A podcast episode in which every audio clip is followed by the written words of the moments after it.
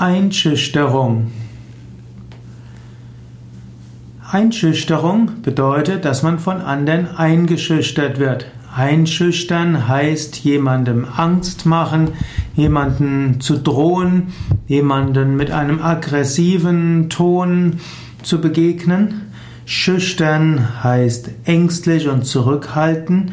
Schüchtern kommt wahrscheinlich vom Mittelhochdeutschen schüchter und Schüchter wiederum ist eine Ableitung von schüchtern, sich aus Furcht zerstreuen, durch Scheuchlaute verjagen.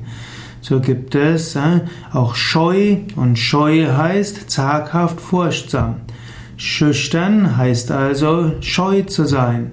Und dann gibt es eben einschüchtern, das heißt jemanden schüchtern machen, jemand ängstlich machen.